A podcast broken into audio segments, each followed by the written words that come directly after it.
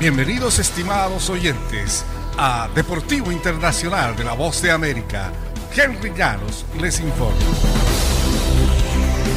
El béisbol de grandes ligas parecía dirigirse a su primer paro laboral en 26 años después de que un par de breves sesiones de negociación celebradas el martes no condujeron a ningún progreso significativo.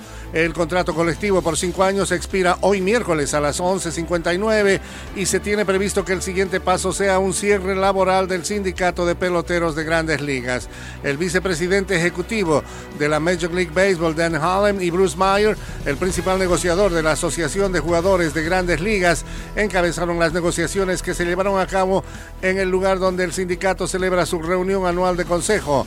Siete propietarios de equipos también asistieron a las dos sesiones en un hotel, abandonando la primera para ir a su propia sede tras recibir una propuesta del sindicato. Decenas de jugadores también se encontraban en el lugar de la negociación. Medios de comunicación y en redes sociales eh, se nota la resistencia a la decisión del balón de oro de este año. Analistas dicen que se acaba de vivir el mayor robo de la historia del fútbol. Lewandowski se merecía el balón de oro, anotó más goles, puso más asistencias, ganó más títulos. Messi no hizo nada, no ganó nada. Cuando ganas seis títulos en un año no te dan el premio porque los títulos colectivos no influyen, sino los números. Cuando marca más goles que nadie en el año no te dan el premio porque los números no influyen, sino los títulos. En fin, nuevo robo en el fútbol, decían.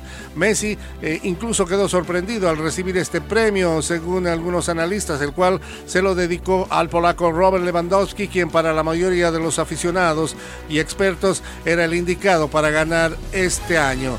Robert, te mereces tu balón de oro. El año pasado todos estuvieron de acuerdo en decir que fuiste el gran ganador de este premio, dijo Messi.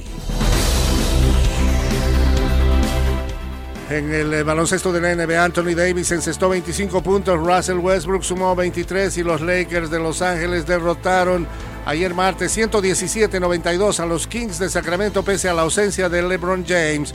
Los Lakers habían enviado a su estrella a casa antes en el día incluirlo en los protocolos de salud y seguridad de la NBA pero tuvieron más que suficiente con sus otros dos astros y tomaron las riendas del juego con un dominante tercer cuarto para encadenar triunfos consecutivos por primera vez desde principios de noviembre. Los Kings tenían una ventaja de 66-52 al principio del tercer parcial, pero los Lakers superaron por 27 tantos en los últimos nueve minutos del partido.